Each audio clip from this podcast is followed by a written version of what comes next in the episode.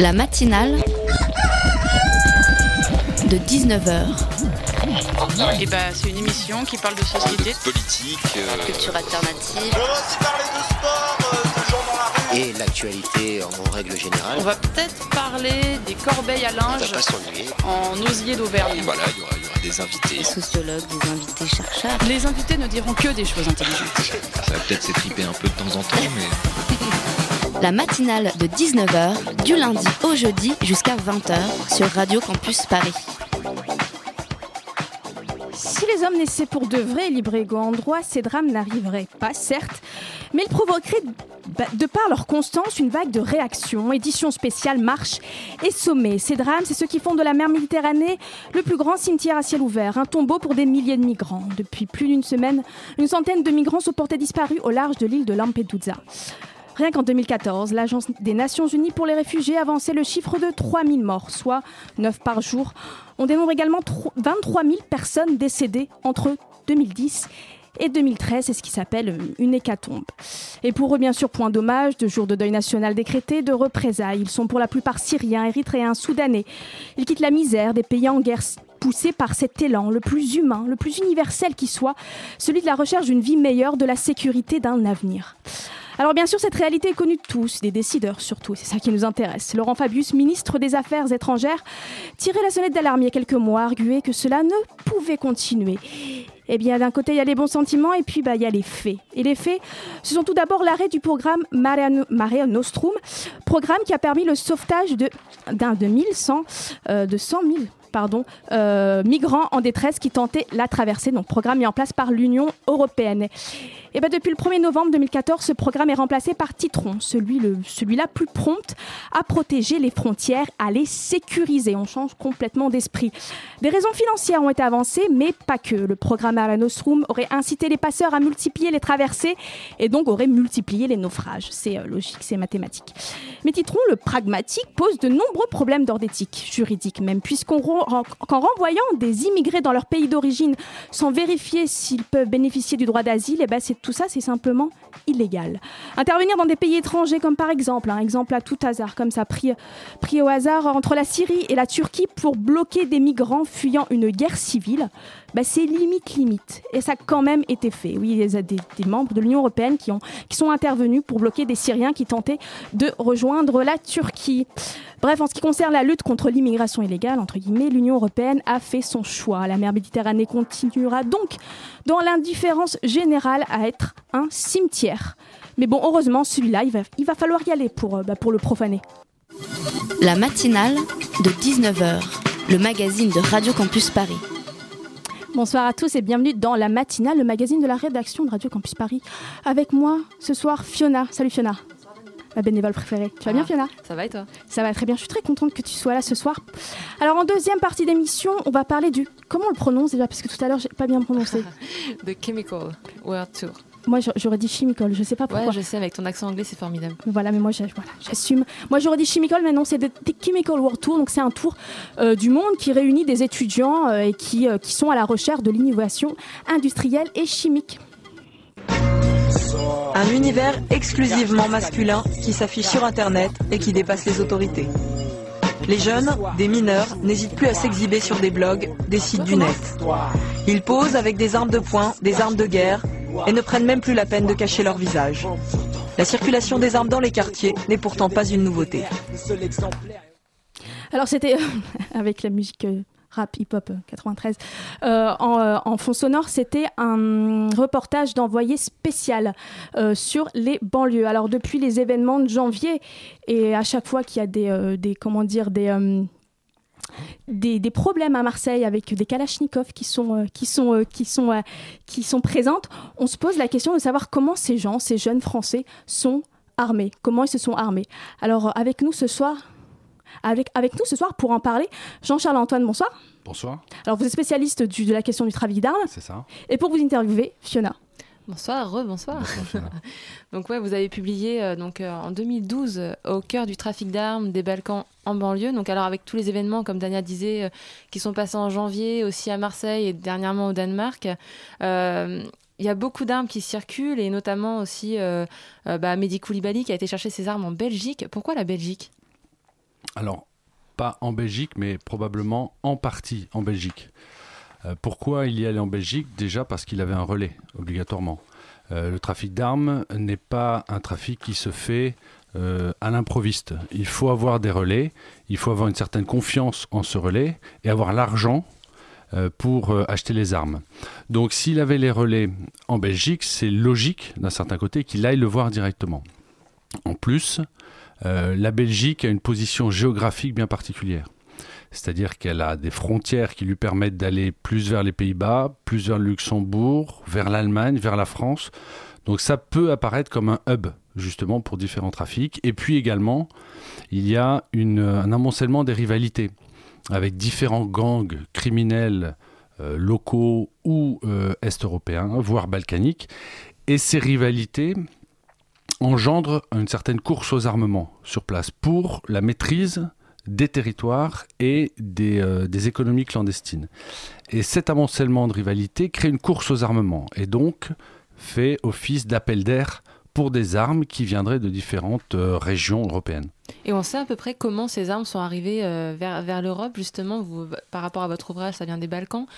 c'est quoi un petit peu les origines de ce trafic d'armes en Europe? Alors il n'y a pas une manière d'obtenir euh, et de faire venir des armes illégalement, il y en a des dizaines. Euh, ça dépend des armes déjà.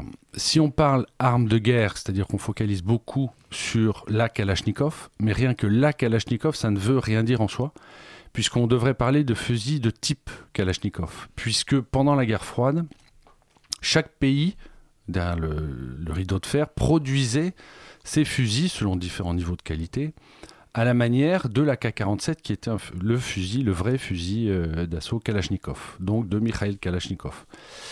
Et étant donné que chaque pays produisait ses armes, ils gardaient leurs propres arsenaux. Et puis, au milieu des années 90, la guerre dans les Balkans a fait imploser également ces rivalités, et les armes ont été déversées au sein de la population. Alors historiquement, la population euh, balkanique conservait de l'armement euh, dans leur domicile parce qu'en 1945, ils se sont libérés eux-mêmes. Et parce qu'ils se sont libérés eux-mêmes, ils ont voulu garder une certaine sécurité pour pouvoir se libérer de nouveau au cas où ils se feraient de nouveau envahir. Et donc il y avait déjà de l'armement euh, au sein de la population. Et avec les trois années de conflit, notamment en Bosnie-Herzégovine, ces armes ont énormément circulé. Ce qui fait qu'après la fin de la guerre, euh, des filières se sont mises en place et c'était les filières qui avaient existé durant ces années de guerre. Et donc par la suite, le grand banditisme européen d'Europe occidentale a réussi à capter certaines armes pour les faire venir. Et à cause de tous ces éléments, justement, est-ce que c'est difficile de dire combien il y a d'armes qui circulent comme ça en Europe, même en France? Alors, je pense qu'à à ce stade, il faut faire euh, un distinguo et il y a trois points euh, fondamentaux. Le premier, il ne faut pas confondre armes en circulation et armes en détention.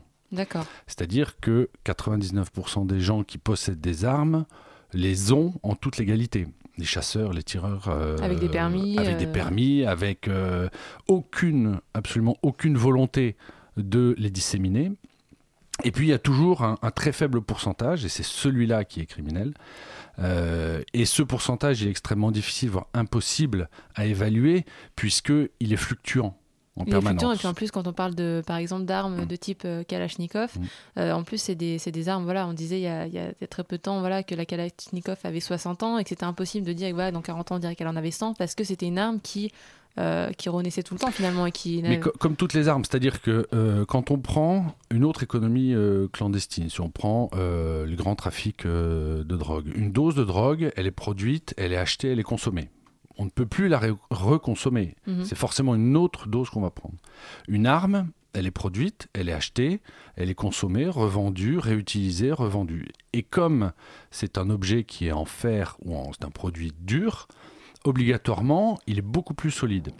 Le fusil de type Kalachnikov, et ce qu'on trouve souvent euh, dans le grand banditisme ici, ce sont souvent des fusils originaire des Balkans, souvent le fusil euh, serbe qu'on appelait Zastava, euh, M70.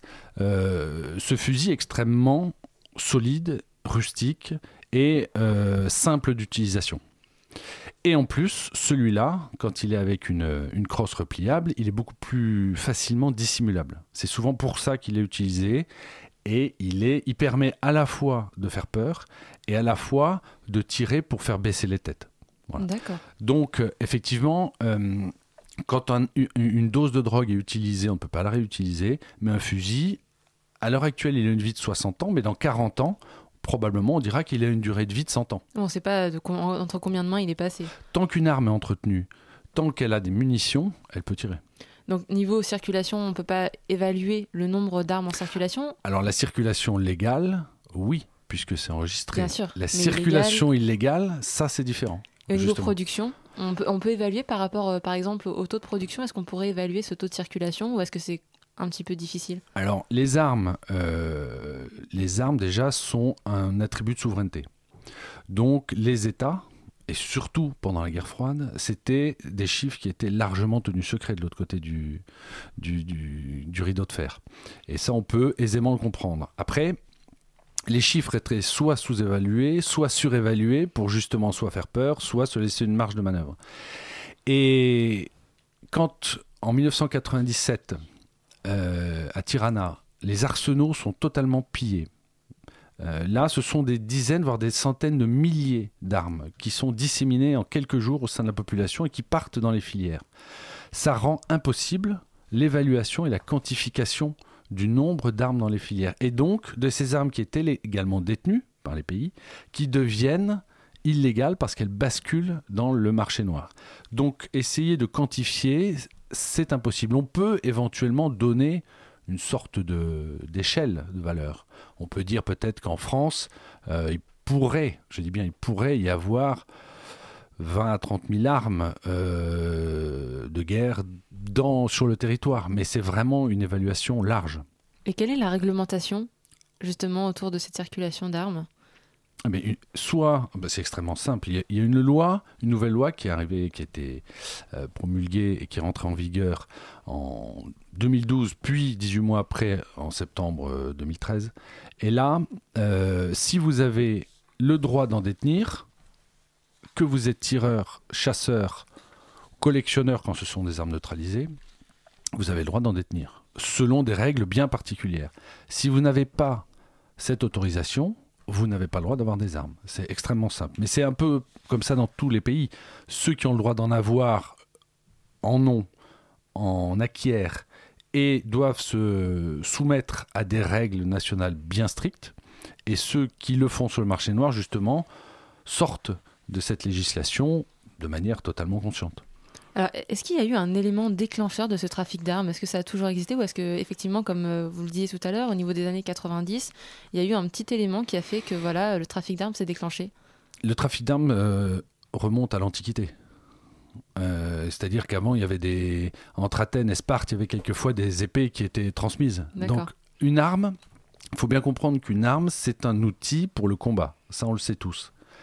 Mais ça veut dire que c'est un outil de la puissance d'un homme, d'un groupe, d'un État, tout ce qu'on veut. Et euh, à partir du moment où le progrès technique a permis de faire des armes à feu, ce trafic, qu'il soit entre des États, qu'il soit entre des populations, il a continué. Maintenant, les années 90 ont vraiment été un tournant. La chute de l'URSS a fait que du jour au lendemain, la structure administrative URSS n'existait plus. Les militaires de l'époque soviétique n'étaient plus rémunérés. Et je me rappelle qu'à l'époque, on voyait en Europe de l'Est des, gens qui étaient quasiment contraints de vendre leur matériel, leurs armes pour nourrir leur famille. Ils ne gagnaient plus un rouble, entre guillemets, euh, par mois, donc ils, avaient décidé de, de revendre leurs armes. Et les conflits européens et balkaniques dans les années 90 ont amplifié cette dissémination. Et toutes les rivalités qui sont nées à ce moment-là en Europe ont généré cet appel d'air. Mais il y a un élément qui est hyper important à savoir, c'est que ce n'est pas la possibilité d'avoir des armes qui crée la filière. C'est le besoin. Le besoin, qu'il soit réel ou ressenti, d'acquérir une arme fait que la filière se met en place. C'est jamais l'inverse.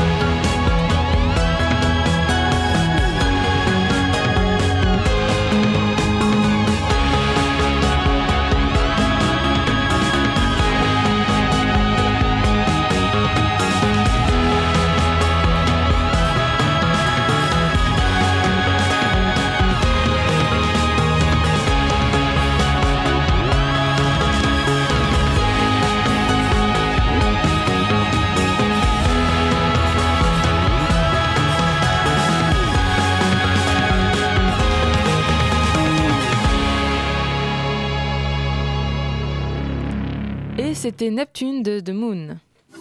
La matinale de 19h, le magazine de Radio Campus Paris.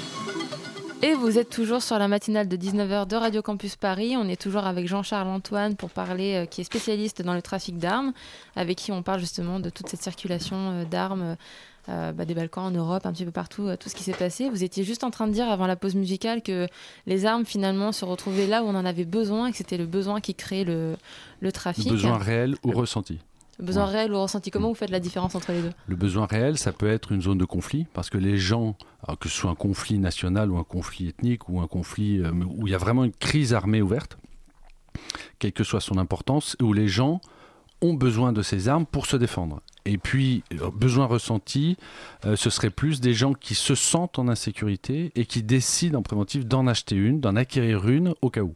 Et comment on fait la différence, par exemple, dans un conflit, je vais prendre le conflit syrien, très basique, comment euh, on arrive à différencier justement ce, besoin-là? Est-ce que c'est le même besoin? C'est justement ça, la difficulté. C'est qu'on n'y arrive pas, quoi. C'est la personne en euh, elle-même qui... C'est pour ça que je mets les deux en même temps, réel ou ressenti. D'accord. Et pour, revenir un petit peu sur ces événements qui sont passés, on a l'impression que les gens, justement, il y a une prise de conscience, comme mm. quoi, euh, bah oui, le voisin, il peut avoir une arme cachée, cachée dans son tiroir. Est-ce que... Est-ce qu'il y a une prise de conscience avant ou est-ce qu'on peut dire qu'il y a eu un, avant janvier et un après? Je pense que ce qui s'est passé au mois de janvier euh, à Paris a surtout eu un impact dans la proximité du danger pour les gens. C'est-à-dire que euh, les règlements de compte qui utilisent des Kalachnikovs, que ce soit à Lille, en Seine-Saint-Denis, à Marseille, à Grenoble, à Lyon, n'importe où, ou même dans d'autres pays européens, les gens voient ça avec un regard un peu lointain. Là, au mois de janvier, ça s'est passé en plein cœur de Paris et, les gens étaient présents à ce moment-là. Ils l'ont vu et puis la médiatisation a fait que chaque personne a pu se sentir proche de cette euh, utilisation d'armes de guerre en plein cœur de Paris. Donc forcément, ça a eu un impact logiquement. Euh, maintenant, régulièrement, ces 10-15 dernières années, il y a eu des faits qui ont montré que des armes étaient euh, euh, dans les, sur le territoire, et les territoires européens.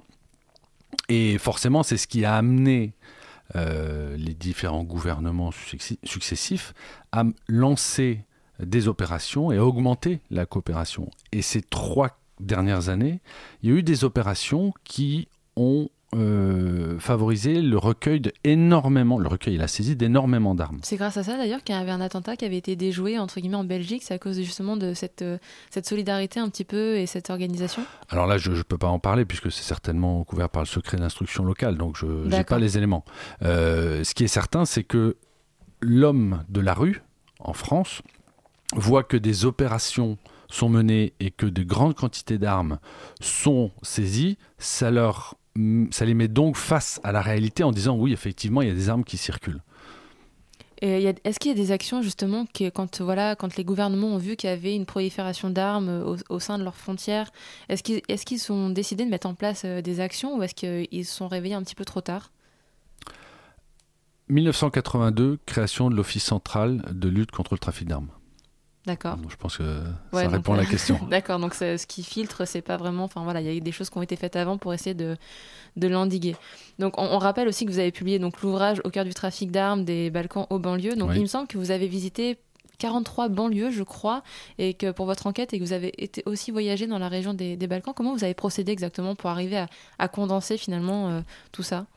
Ah mais arriver à condenser ça, c'est un travail universitaire. Donc euh, on, récupère un maximum euh, d'éléments, on l'analyse. La particularité euh, dans cette étude, c'était l'utilisation de la méthode géopolitique, en fin de compte. D'accord. on regarde souvent le trafic d'armes sous l'angle juridique, mhm. judiciaire, sociologique, voire psychologique. Et là, la nouveauté, c'était d'utiliser la géopolitique, c'est-à-dire je me permets de revenir sur la définition de la géopolitique parce qu'on entend différente, c'est l'analyse des rivalités sur des territoires pour la maîtrise de ces territoires et des populations qui y vivent. Ça veut dire qu'on peut adapter cette analyse géopolitique aux micro-territoires sur lesquels certains groupes criminels essayent d'avoir une mainmise. Et, et c'était l'angle en fait qui permettait de tout raccrocher, de, de, de compiler tous ces éléments pour voir et comprendre comment les filières et surtout pourquoi les filières se mettaient en place en partant des rivalités sur des territoires.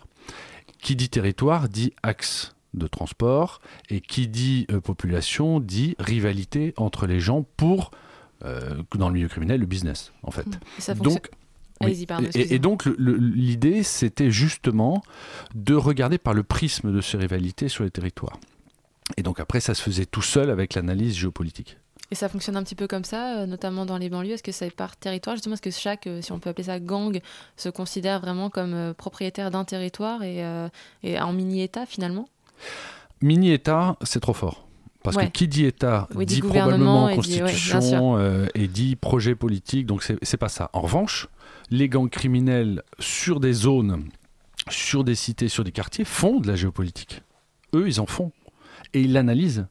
Parce que à partir du moment où ils disent j'ai tel territoire, je veux être chef sur tel territoire et je ne veux pas que tel concurrent vienne, c'est de la géopolitique. Et eux le font. Et logiquement, quand ils disent je veux prendre ce territoire ou conserver ce territoire ou dissuader tel adversaire de me le prendre, j'achète des armes pour créer une force de dissuasion et à ce moment-là empêcher euh, de empêcher que mon territoire soit pris ou récupéré. C'est ce qui donne justement tous ces règlements de compte. Et euh, alors eux en font de la géopolitique et effectivement euh, l'avantage euh, pour eux c'est qu'ils sont beaucoup plus mobiles, que on ne peut pas être dans leur tête et on ne fait que universitairement parlant suivre leur évolution. D'accord. Mais dans votre ouvrage aussi, vous, vous dites qu'il y a trois marchés d'armes différents. Oui. Est-ce qu'on peut les évoquer pour un peu faire la différence? Alors le marché blanc, c'est le marché totalement légal. Alors la production, euh, mais là c'est la production globale de tous les armements. Euh, le marché blanc, ça c'est quelque chose qui est couvert par les, euh, par les législations euh, nationales et internationales. Le marché gris, c'est celui qui est à mi-chemin entre le marché blanc et le marché noir.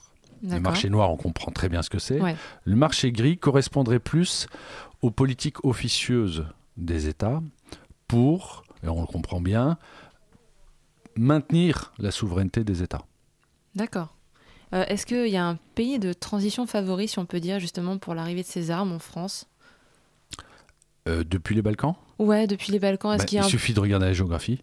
D'accord. À partir du moment, à partir du D'accord. moment, à partir du moment où un véhicule, si je prends l'exemple d'un véhicule, Ouais. qui euh, décide de partir des Balkans et d'arriver en France, il n'a pas 50 possibilités. Il passe obligatoirement soit par l'Italie, soit par la Suisse, l'Allemagne, l'Autriche, et il arrive en France.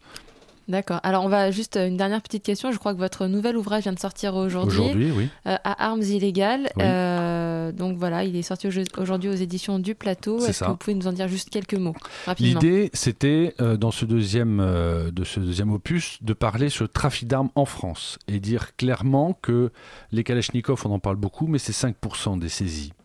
Et que j'offre tout un panel de ce qui se passe en France, les acteurs, les enjeux, euh, quelques possibilités également pour euh, faire évoluer le débat, et puis euh, montrer que ce qu'on entend quelquefois n'est est peut-être le fruit de certaines peurs, mais qu'il faut regarder vraiment de point de vue universitaire et sous l'angle géopolitique si on veut bien comprendre le phénomène.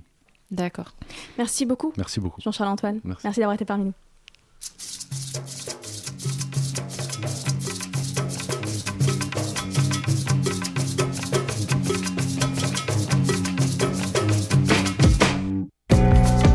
Falar demais, chiclete azeda. Chama o Samu e ensina pra esse comédia. Respeitar nossos princípios. Tem mais Deus pra dar que cês tudo num pinico. Antigamente resolvia na palavra uma ideia que se trocava, um respeito que se bastava. Dinheiro é vil, tio geriu instinto viril. A R15 é máfia, os moleque tão de fuzil. Do Grajaú ao Curuzu, pra imigração, meu povo é mula. Inspiração é Black, ele é Ferrez, não é Tia Augusta, verso mínimo. Lírico, de um universo onírico. Cada maloqueiro tem um saber empírico. Rap é forte, pode crer. Oui, monsieur, Renault, Piaget, sabotar. Enchanté. É que eu sou filho de cearense, a caatinga castigue, meu povo tem sangue quente. Naufragar, seguir pela estrela do norte, nas bênçãos de Padim Sim, suas letras de Ed Rock. Calar a boca dos Loki, pois quem toma banho de ódio exala o aroma da morte. Hoje não tem boca pra se beijar, não tem alma pra se lavar, não tem vida pra se viver, dinheiro pra se contar. De terno e gravata, teu pai agradar. Levar tua filha pro mundo perder. É o céu na boca do inferno esperando você. É o céu da boca do inferno esperando hoje. Não tem boca pra se beijar, não tem alma pra se lavar, não tem vida pra se viver,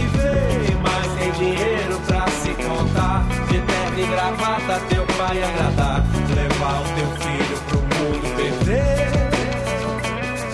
É o céu da boca do inferno esperando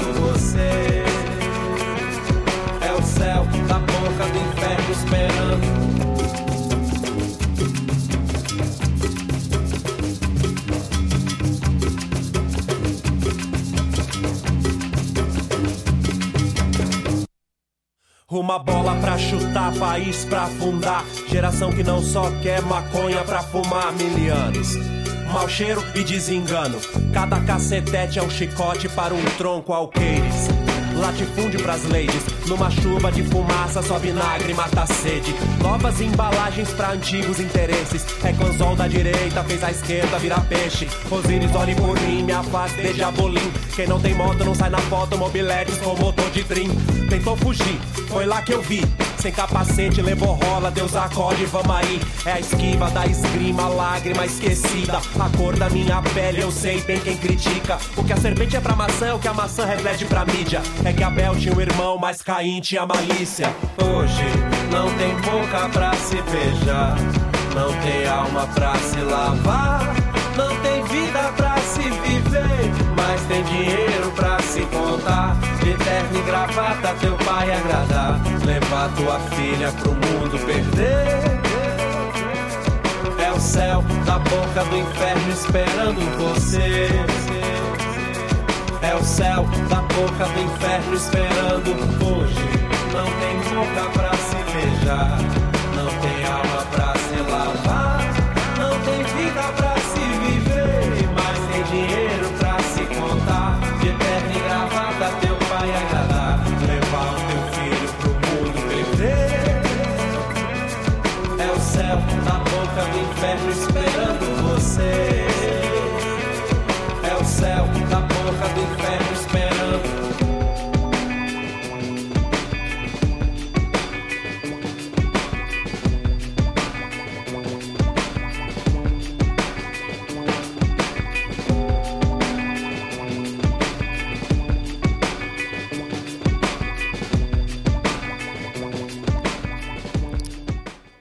C'était de Crilio avec Esquiva da Escrima sur Radio Campus Paris.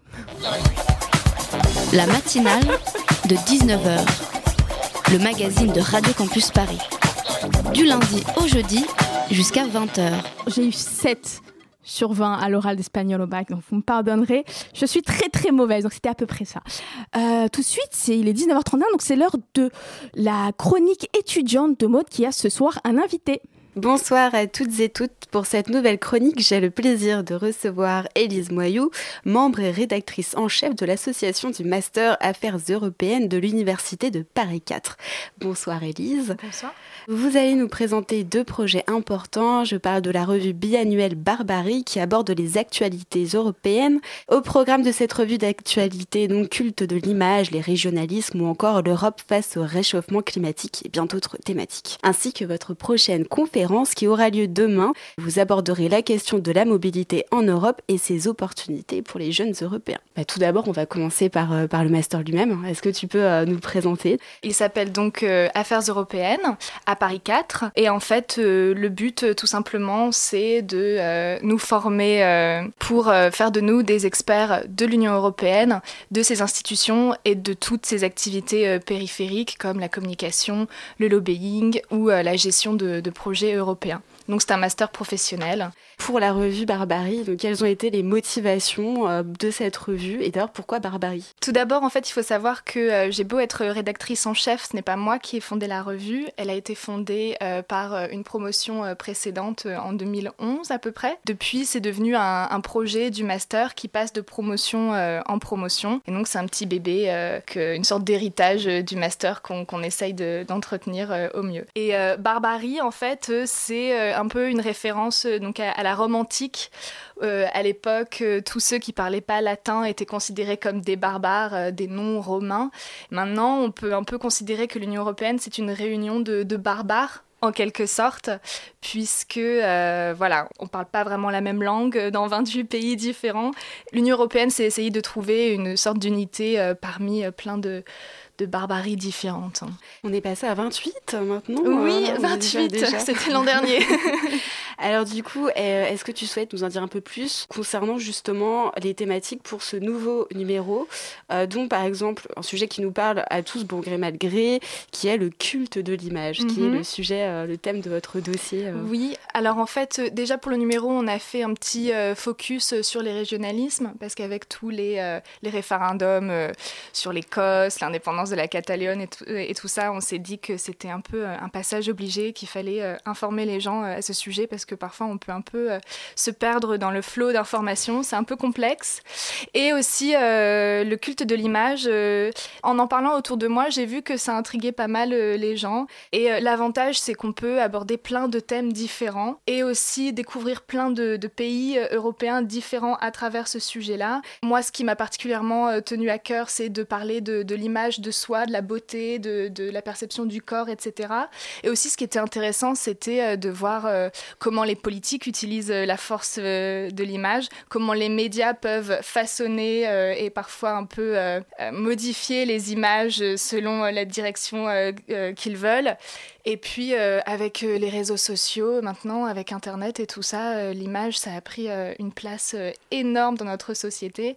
Donc je trouvais que c'était c'était un sujet vraiment très très vaste. Et de se pencher sur des thèmes qui sont pas vraiment très courants. Par exemple, il y a une interview d'un Anglais qui a fondé une agence de, de mannequins entre guillemets moches à Berlin. Et en fait, bon, c'est pas des mannequins moches, mais c'est des mannequins qui n'ont pas un physique tout à fait conventionnel ou en tout cas qui sont pas des mannequins typiques. Euh. Mais intéressantes. Exactement, mais en fait c'est toute une variété de physiques qui répondent euh, au marché actuel, etc. Et, et, donc voilà, on a vraiment essayé de, de, parler à la fois de politique et de sujets un peu plus, euh, un peu plus légers et aussi de voir comment il peut y avoir des clichés, des stéréotypes sur certains pays. Par exemple, il y a un article sur une exposition qui a été faite à Stockholm sur tous les préjugés et les stéréotypes contre les Suédois et surtout les Suédois qui auraient des mœurs un peu plus légères que les autres euh, Européens. D'ailleurs, je le dis tout de suite, euh, la revue est accessible. Comme tu l'as dit, euh, c'est accessible en ligne sur le site officiel donc, du master. La revue est aussi accessible en version imprimée dans plusieurs pôles universitaires parisiens, donc notamment le centre Malzerbe, le pôle, enfin la maison de la recherche rue Serpente, et on a aussi en vue de distribuer la revue dans d'autres universités euh, parisiennes. Par exemple, le, numéro précédent, on l'avait distribué euh, à Nanterre. Et aussi, évidemment, la revue sera distribuée euh, demain, le, jour de notre conférence. Belle transition. Donc, la conférence euh, qui aura lieu donc ce jeudi 19 février à 18h45 à l'amphithéâtre Descartes de Paris 4 est ouvert à tous. Je te laisse du coup présenter la conférence, son contenu, à quels besoins elle répond. Enfin voilà, dis-nous tout sur, euh, sur cette conférence. Alors en fait, la conférence, ça fait aussi partie des traditions donc euh, de notre master. c'est les, étudiants qui l'organisent eux-mêmes donc de A à Z. Pour cette année, on avait choisi de parler de la mobilité des jeunes européens tout simplement parce que c'est vraiment un, thème d'actualité. On voit, enfin, le chômage des jeunes euh, est en hausse constante. Euh, on a un peu l'impression d'être dans une sorte de, marasme économique euh, et professionnel. Et souvent, les, gens ont envie de, changer de pays et de voir de nouveaux horizons pour voir s'il y a d'autres d'autres opportunités professionnelles. Et donc nous, le but, c'était d'informer les étudiants, les jeunes qui seraient curieux d'aller voir à l'étranger s'ils ont des opportunités. On a bien sûr invité notre marraine de promotion, Viviane Reding, euh, l'ancienne vice-présidente de la commission Barroso et qui a été commissaire aux droits de, l'homme. Donc voilà, elle sera là pour ouvrir la conférence. On aura aussi Béatrice Cazot, qui est chargée de l'Europe auprès du Bureau des relations internationales de Paris-Sorbonne. Nous aurons aussi Monsieur Dubu, qui est docteur en géographie, Madame Karima Deli, députée européenne, euh, Monsieur Dupoué, qui est ancien président de l'ESN France, euh, François Gorgé, donc euh, qui travaille au ministère de l'Éducation nationale. Voilà, toutes ces personnes pour essayer un petit peu de nous donner plus d'informations sur ce qui se fait dans l'Union européenne et aussi plus précisément en France pour donner de nouvelles opportunités voilà, de mobilité aux jeunes Européens. Voilà. C'est ouais, une belle liste d'intervenants On est très contents, oui. Donc, bah, du coup, bah, merci à toi, Elise. Alors, retrouvez donc toutes les infos sur affaireseuropéennes.eu, tout attaché, euh, ainsi que sur leur page Facebook et Twitter. Merci, Elise, encore une fois. Très bonne soirée à toutes et tous. Merci beaucoup, Maud, qu'on retrouve avec ses bons plans étudiants la semaine prochaine à la même heure. La matinale de 19h, du lundi au jeudi jusqu'à 20h sur Radio Campus Paris.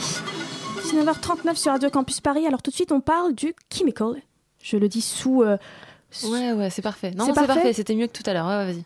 Le Chemical World Tour. Je rappelle que Fiona a vécu aux États-Unis, donc c'est pas juste. voilà, hein, à Boston. Voilà. Le Chemical World Tour, donc c'est le tour du monde de la chimie. Hélène Méjean, bonsoir. Bonsoir. Alors, vous êtes directrice de communication de l'UIC, donc Union des industries chimiques. C'est exact. Alors, le Chemical World Tour, c'est six binômes d'étudiants, un chimiste et un journaliste, qui sont partis à la découverte de solutions de l'industrie chimique au service de la transition énergétique. N'est-ce pas, Fiona? Oui, alors déjà, est-ce qu'on peut expliquer un petit peu pour nos auditeurs, euh, voilà, tous ces mots un petit peu qui peuvent paraître barbares pour tout le monde? Au niveau de l'intitulé, la transition énergétique, c'est quoi la transition énergétique? Alors c'est vrai que la transition énergétique, on en parle beaucoup actuellement. En fait, c'est la possibilité pour chacun d'entre nous de pouvoir vivre le mieux possible sur une planète dont les ressources, on le sait, sont limitées. Donc si on veut pouvoir continuer euh, à consommer, à s'éclairer, euh, à manger, euh, à rouler même de façon durable, il est nécessaire de trouver des nouveaux modes de production, de consommation et d'apporter en fait des solutions principalement aux défis climatiques. Donc c'est bien l'objet de ce Chemical War Tour, c'était de donner la possibilité en fait à des étudiants comme vous l'avez dit, un journaliste et un chimiste, de partir découvrir comment les voitures seront plus légères demain et donc consommeront moins, comment un avion pourra voler sans pétrole, et c'est le Solar Impulse qui va débuter son, son tour du monde, comment aussi on va pouvoir avoir des véhicules électriques avec des batteries, Comment également on va pouvoir stocker les énergies renouvelables? Parce que vous savez, on parle beaucoup d'énergie renouvelable, mais quand une éolienne tourne, elle produit de l'électricité. Aujourd'hui, on ne sait pas la stocker. Et une fois qu'il n'y a plus de vent, on peut en avoir besoin. Et donc, du coup, il faut pouvoir trouver la capacité de stocker cette énergie. C'est ce qu'on fait, par exemple, avec euh, le stockage solide de l'hydrogène. Donc, toutes ces solutions, on a euh, proposé à des étudiants d'aller les découvrir et de faire un petit reportage pour montrer aujourd'hui les solutions qu'elles apportent. Donc, l'objectif d'un projet comme celui-là, finalement, c'est un petit peu de, trouver des solutions, d'emmener les étudiants pour trouver des solutions euh, aux problèmes qu'on peut avoir actuellement. Bah, qu'on peut avoir, auxquels on est tous confrontés, arriver aussi à rendre concret ces solutions, parce que quand on parle d'industrie chimique, on se demande ce que c'est. Je veux dire, les gens peuvent avoir un souvenir de la chimie qu'ils ont fait euh, à l'école. On en parlait tout oh à l'heure. Ah, oh c'est des mauvais souvenirs. Hein. et moi, c'est pas très. On a rarement dépassé la moyenne, je crois. Mais... Bah, non, je disais c'est 5. Voilà, j'ai tout donné. Eh ben, non, entre l'espagnol 7 et puis euh, la chimie 5, Dania. un sacré cancre. Hein. mais donc aujourd'hui, on veut souhaiter, on souhaite dépasser ça et montrer en fait en quoi la chimie apporte des solutions au monde de demain, euh, notamment apporte des solutions au monde de demain, mais aussi parce qu'on a besoin de ces futurs talents demain. Et qu'aujourd'hui, bah, on, en discutait tout à l'heure, euh, travailler dans l'industrie chimique, les gens se disent, bof, euh, on ne connaît pas exactement ce que c'est, on n'est pas sûr que ça puisse nous attirer, on a été nul en chimie, c'est pas bon. Et donc là, l'idée, c'est bien de montrer qu'il n'y a pas que des chimistes qui travaillent au sein de l'industrie chimique, mais surtout de montrer l'utilité et que ces étudiants aillent se rendre compte concrètement du travail qui est fait dans les laboratoires et dans les sites de production pour apporter ces solutions à la société dans son ensemble. Alors, il faut savoir quand même que cette année, c'est la quatrième, la saison 4. Donc, la première année, je crois, le thème, c'était sur les innovations pour la planète. Euh, la deuxième saison, c'était en, rapport avec le sport par rapport au JO de Londres. Donc, c'était la chimie et le sport.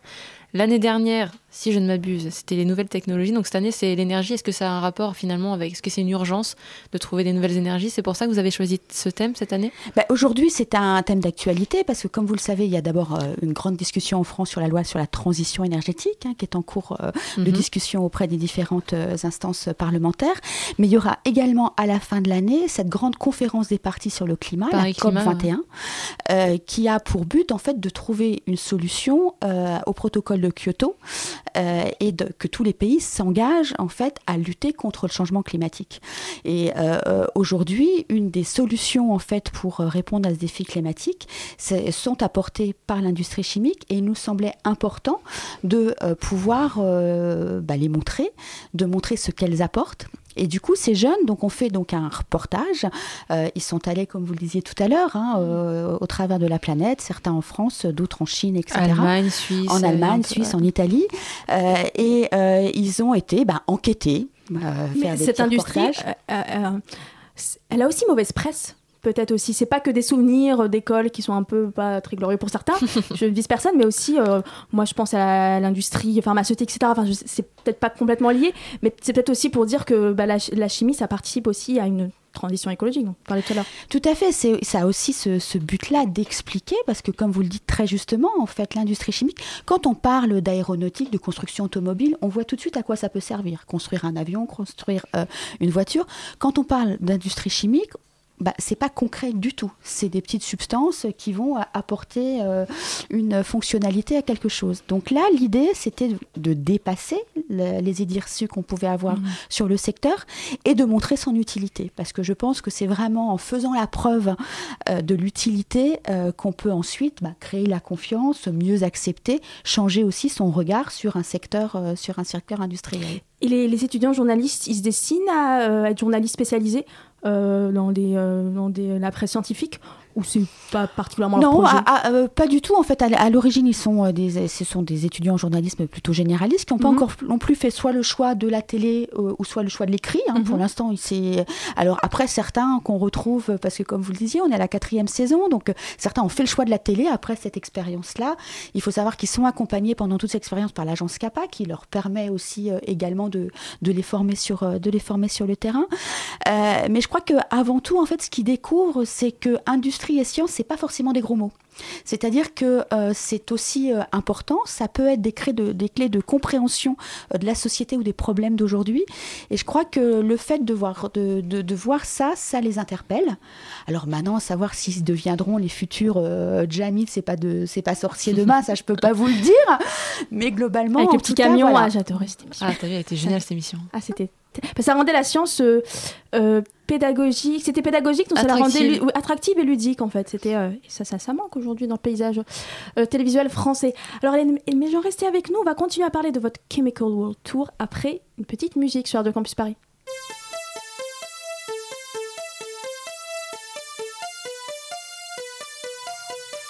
You know I'm pure in my mind and my body's fine, but in my soul I know I'm a negative crip, negative crip. In my mind and my body's fine, but in my soul I know I'm a negative crip, negative crip. In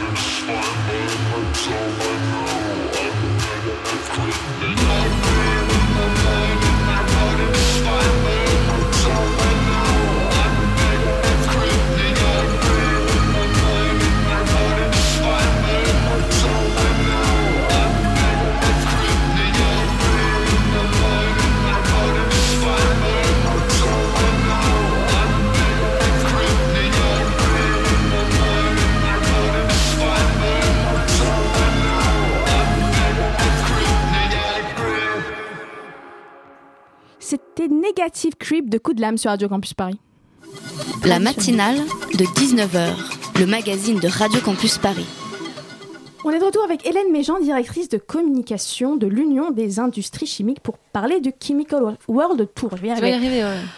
Dans un an peut-être. Euh, comment ça s'organise ce Chemical World Tour? Alors, euh, à l'origine, vous l'avez dit, il y a donc la Fondation de la Maison de la Chimie et l'UIC, et en fait, on lance un casting auprès des jeunes. C'est un peu la nouvelle star de la chimie d'ailleurs. J'ai un peu regardé sur internet. Il y a un jury composé. Il y a euh, un jury, alors ouais. ils, ils envoient leur candidature, il y a un dossier, une présélection potentiellement sur Skype, euh, une convocation à un casting. Euh, Cette année, il y avait euh, dans le jury donc euh, Jacques Morel de Capa, l'ancienne lauréate de l'année dernière, Amélie Brinkley, et puis Sabine de C'est pas sorcier qui était là euh, également. Génial Pour euh, pouvoir euh, en fait donc sélectionner, et ils étaient euh, 22 à être venus euh, à Paris euh, en octobre dernier, et en fait on en a choisi euh, 12. Alors, vous avez choisi 12 chimistes, en fait, parce qu'il il y a eu un, également, euh, on va dire, un recrutement pour les journalistes et pour les chimistes. C'était séparé? Alors, c'était séparé, mais il y, avait, un mélange, c'est-à-dire que là, dans les 12, on a 6 chimistes, 6 journalistes, des personnes qui ne se connaissent pas, et tout le but du jury, outre de sélectionner ces candidats, c'est aussi de former des binômes, euh, parce que c'est là la clé euh, du succès, donc c'est d'arriver à se dire, bah, ils vont fonctionner ensemble. C'est eux qui sont mis ensemble ou est-ce qu'ils Non, ont... c'est le jury qui les sélectionne et qui font, les, qui font les couples en fait euh, par, rapport, euh, par rapport à ça, euh, avec des personnes qui viennent évidemment d'horizons et de formations différentes. Donc c'est vrai que c'est aussi un défi pour eux. Et au niveau des sujets, du coup, c'était les binômes qui les choisissaient ou ça leur était imposé Ça leur a été aussi imposé. D'accord, c'est un petit challenge. c'est un petit challenge. On leur, ils savent qu'ils vont être là, ils savent qu'ils vont devoir faire équipe avec une personne qui vient d'un horizon complètement différent, et ils vont partir sur une innovation qu'ils ne connaissent pas et sur- dans un pays où, potentiellement euh, qu'ils ne connaissent pas non plus. Donc euh, certains euh, quittaient la France pour la première fois. Donc là aussi, c'est aussi un petit défi. D'accord, bah écoutez, on va rappeler quand même, donc euh, les reportages ont été tournés en octobre, donc il y a plusieurs reportages, on en a six au total. Donc vous allez pouvoir apprendre que voilà, il y a un avion solaire qui va bientôt faire le tour du monde. Euh, il y a aussi euh, la construction durable, l'efficacité énergétique, des batteries au lithium plus puissantes et encore. Voilà, allez voir les vidéos sur leur site web parce que vraiment, euh, ça rend la chimie vraiment très intéressante. Même pour pour moi personnellement, j'ai beaucoup aimé. Je sais qu'il y a un concours. Il faut voter pour la vidéo de son choix. Le concours a commencé le 5 février et se poursuit jusqu'au 15 mars, c'est ça? Jusqu'au 15 mars, donc sur le site du Chemical World Tour, hein, www.chemicalworldtourtoutattaché.fr. Et là, on retrouve les six reportages. Euh, et le- il faut voter parce qu'en fait, le binôme gagnant euh, sera déclaré vainqueur, euh, tant en nombre de vues que aussi sur sa stratégie des réseaux sociaux. Parce D'accord. qu'aujourd'hui, l'idée, c'est aussi d'interpeller pour faire mieux connaître en fait les différentes, les différentes solutions. Et au travers de ça, le 15 mars, le, jury se réunira et on euh, vainqueur un ou deux binômes. L'année dernière, il y a eu euh, deux binômes de vainqueurs, donc euh, à suivre. Merci beaucoup Hélène Méjean. Je le rappelle, vous êtes directrice de communication de l'Union des industries chimiques. Merci d'avoir été avec nous. Merci beaucoup. La matinale de 19h sur Radio Campus Paris. Hey, Fanny, ça va? Bonsoir Vous, Fanny. vous m'aviez pas vu J'ai Non, rentré tellement pas- discrètement. Oui, c'est vrai. T'as pas entendu rien à répondre. Pour une fois, non mais si, pour une fois que t'es rentré discrètement, c'est vrai que. Eh ben, très bien, bah, je vais repartir. Écoutez, si je dérange. Ah non, moi je suis très très contente de te retrouver dans ma matinale du mercredi. Vraiment, pour ta chronique web. Tout à fait, le ce qui s'est passé sur le web que vous pourriez replacer lors d'un dîner très très chiant de la semaine. Oui, comme d'habitude, cette chronique a un titre beaucoup trop long, mais c'est comme ça. Donc cette semaine, on s'intéresse euh, aux vacances scolaires, hein, parce que nous sommes euh, voilà, concernés par l'actualité, n'est-ce pas? Première info, c'est l'app chelou de la semaine qui s'appelle Am I Going Down? Est-ce que vous en avez entendu parler Non, absolument pas. Écoute, en français dans le texte, c'est Vais-je m'écraser Et c'est une application voilà, qui est très sympathique, qui coûte 1 euro, qui a été inventée par un Britannique qui s'appelle Nick Jones. Et Nick, Nicky Nou, il en avait marre de pas pouvoir partir avec sa meuf parce qu'elle avait peur de prendre l'avion. Donc il s'est dit, tiens, je vais lui créer une appli qui calcule la probabilité de s'écraser à chaque fois qu'on prend l'avion. N'est-ce pas merveilleux? Non, mais c'est ignoble. C'est ignoble, c'est absolument horrible, mais ça coûte 1 euro, donc on Ah, peut se le payer tout de même. Donc tu rentres à la compagnie hein, sur laquelle tu vas voler, le modèle de ton avion, si c'est un vieux truc pourri des années. euh, voilà, Si c'est. Ryanair par exemple, on prend pas l'avion quoi. Oui, oui, Euh, ou Malaysia ou machin, on évite, voilà. Euh, l'aéroport de départ, l'aéroport d'arrivée, et en fait, ça se base euh, sur des, des données du bureau des archives des accidents d'avion, c'est quand même assez sérieux, du Conseil national de la sécurité des transports, etc., etc., de l'aviation civile, et ça calcule euh, la probabilité sur euh, des millions que tu as euh, de t'écraser pendant que tu prends ton avion, n'est-ce pas? Merveilleux pour les Et à la fin, ça nous dit que c'est plus probable de mourir dans un un accident d'avion au train que dans un accident de non de train. d'avion de train. Non, Oh, d'avion.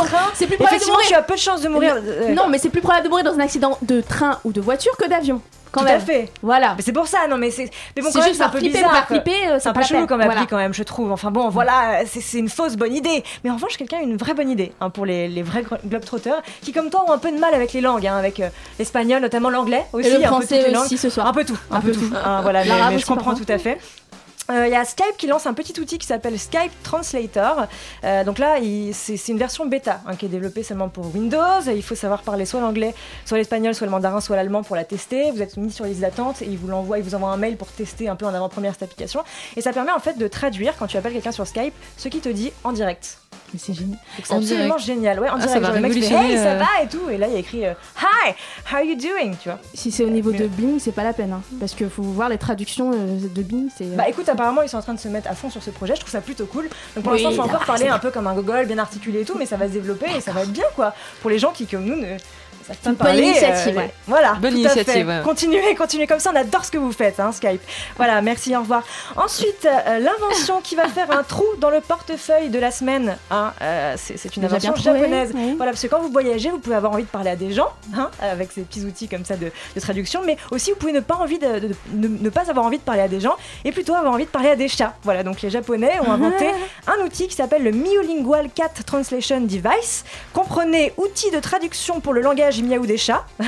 J'ai toujours Voilà. su qu'ils voulaient dire quelque chose. Bah, Ils avaient quelque chose à nous transmettre, à nous bah, apprendre. franchement, oui, là c'est quand même vraiment utile comme chats. outil. C'est une sorte de traducteur pour chat qui ressemble à un petit, un petit Tamagotchi que tu mets près de ton chat et ça peut détecter en fonction de ses mouvements, de je sais pas, des bruits qu'il fait, six humeurs. hein, voilà, une, une large palette quand même d'humeurs et ça permet de détecter parmi 200 miaou. Voilà, le miaou qui dit j'ai faim, le miaou qui dit euh, je t'emmerde, le miaou qui dit je t'adore, fais-moi des câlins, enfin les trucs comme ça. quoi. trop mignon. Ça coûte 140 euros. Ah quand même, Ah, ouais. ça coûte. Ce n'est que disponible pour les chats japonais pour l'instant, donc les miaou français. hein, Donc c'est- vous- on va attendre un petit peu quoi. Voilà, donc- et ça marche pas, pas très très bien. Et parce qu'en plus, si les miaou euh, japonais parlent pas comme les miaou français, on Bah, va avoir un petit pas, problème, je pense tu vois. pas. Et pourquoi ça marche pas bien Il y a l'accent, bah parce que ça vient d'être développé et que je pense que c'est une grosse connerie, voilà. Mais par contre, Moi, crois. ça existe en trois coloris. ça ne marche C'est pas. génial. Ça existe en rose, en blanc et en noir, parce que nous sommes au, Japon et donc voilà, il y a Plein de couleurs. Petits Ah, fanfreluches, enfin, voilà, n'est-ce pas? Enfin, l'info pour les gens qui n'auront pas eu la chance de voyager, de parler à des gens ou à des chats, des gens sans le sou, hein, comme, comme, vous et moi. C'est pour ça qu'on est là ce soir, sinon on serait Voilà, Euh, vous pourrez finir sur euh, YouTube, hein, qui fête euh, ses 10 ans. Hein, en ce moment. Et Oui, donc, un 2004. petit classement a été établi des 10 vidéos les plus vues sur YouTube ever, ever, ever. Enfin, depuis 10 ans en tout cas. Donc, tout d'abord, la première vidéo, je sais pas si vous, avez un petit, euh, une petite idée de ce que c'est. Le Gangnam Style, le Gangnam. Style. Pardon, oui. Attends, tu peux re- reprononcer Non, non, parce que Le ça, Gangnam Style. mal, Depuis tu tout à te l'heure, fous de sa gueule, mais tu sais pas Tu- voilà, depuis tout à l'heure, tu te fous de ma gueule, tu connais pas le. Gangnam Style. de, psy, de, de, de Psy, je ne sais quoi, qui a Il a cassé plus de les- 2 milliards. l'internet, le Gangnam Style. Tout à fait. Même YouTube a dû euh, enfin, rehausser sa marge, voilà, le nombre de vues. On avait parlé. Que avant. Kim Kardashian. Tout à fait. Voilà. Ensuite, Mais la deuxième vidéo, est-ce que vous savez ce que c'est? Est-ce que vous avez une petite idée? La quoi? Une petite idée de la deuxième vidéo la plus vue ever sur YouTube. Ah, ça doit être une Euh, connerie. Lady Vous pouvez Gaga. Les- Non. Bad Romance. Non, c'est Baby de Justin Bieber. C'est Oh mon absolument Dieu. atroce. C'est ignoble Voilà, donc parmi des les gens. 10 vidéos les plus vues, il y a vraiment de la bonne musique. hein. Il y a LMFAO, je sais pas si vous vous souvenez, euh, Ah Partir oui, euh, Voilà. Ah, bon, non, on va pas chanter. Voilà, exactement. Il y a Eminem, Jennifer Lopez, Shakira, Jennifer Perry. Lopez Oui, voilà, enfin c'est ça. En fait, les vidéos les plus vues, ce sont des- d'excellentes euh, vidéos de musique. Et enfin, dans- là, dans, dans le petit top 10, on voit en cinquième position Charlie Beat My Finger. Je sais pas si vous connaissez cette vidéo. Non. C'est la vidéo d'un d'un petit garçon qui met le doigt dans la bouche de son frère qui est un bébé. Donc le, le bébé mord le doigt du frère, du coup l'autre se met à hurler, il enlève son doigt, il remet son doigt. du coup là il se fait remordre, du coup il se met à pleurer parce qu'il est encore mordu. Et c'est une vidéo qui a fait près d'un milliard de vues sur Non, YouTube. rire. Beaucoup de gens ont des choses à perdre tout de même, non? Du temps à perdre. C'est triste vrai. en fait, dit comme ça là. Ouais, c'est un peu horrible. Toutes ces débilités comme ça? Tout à fait. Et j'ai une autre petite info, mais je sais pas si j'ai le temps. Oui. Vas-y, vite Pour les gens, ouais, Rapide. très rapidos, rapidos. Euh, pour les gens aussi qui s'ennuieraient chez eux, vous pouvez suivre euh, l'incroyable, euh, comment dirais-je, évolution d'un petit ours, d'un petit ourson qui est très mignon, qui est, qui est orphelin, qui est dans le New Jersey, sur un site avec une webcam 24h sur 24, qui le filme en train de grandir. C'est un avion dans la maman, dans un avion, un ourson dans la maman a été tué par un chasseur. C'est horrible. Et ça, c'est pour les gens qui sont un peu paumés, qui n'ont pas le sou et qui en plus sont déprimés. Hop, vous pouvez suivre cet ourson. Et j'ai pas le temps de vous raconter, donc allez voir, tapez ourson New Jersey, vous allez voir, c'est intéressant. Votre vie Trop prendra un nouveau tournant. Adieu. Décidément. Décidément, ce soir, c'est l'émission. On raconte des conneries. Et voilà, l'émission d'analphabète, totalement assurée. Euh, c'est la fin de l'émission, heureusement. Merci beaucoup pas, à tous nos invités. Merci beaucoup Fanny, euh, Fiona, Elsa, Tiffany, tout le monde, tout le monde. Tout de suite, c'est l'heure de d'extérieur nuit, l'émission cinéma de Radio Campus Paris. Bonne soirée, bisous. Merci, désolé. Bisous, bisous.